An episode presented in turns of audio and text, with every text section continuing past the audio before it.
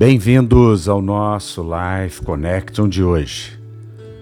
Hebreus capítulo 12, versículo 2 nos diz: Tendo os olhos fitos em Jesus, autor e consumador da nossa fé, ele, pela alegria que lhe fora proposta, suportou a cruz, desprezando a vergonha e assentou-se à direita do trono de Deus. Hebreus é um livro que nos mostra a plenitude da obra da cruz. E nós então temos uma, um convite para que olhemos para o autor e consumador da nossa fé. Nesses dias em que a morte, a destruição tem sido propagada pelos diversos jornais de circulação, pela mídia televisiva, nós temos sido tentados a olhar para as circunstâncias.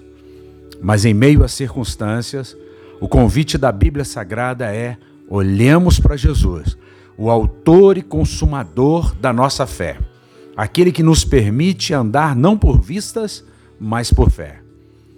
Porque Jesus é aquele que já venceu todas as dificuldades. Ele já venceu o coronavírus. Ele abriu mão da sua glória ele veio a este mundo como Verbo encarnado, como Logos de Deus, e ele suportou a cruz.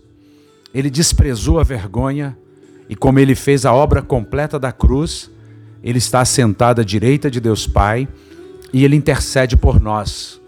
Por isso, nós temos a convicção e a certeza da nossa vitória. A vitória que é pela fé.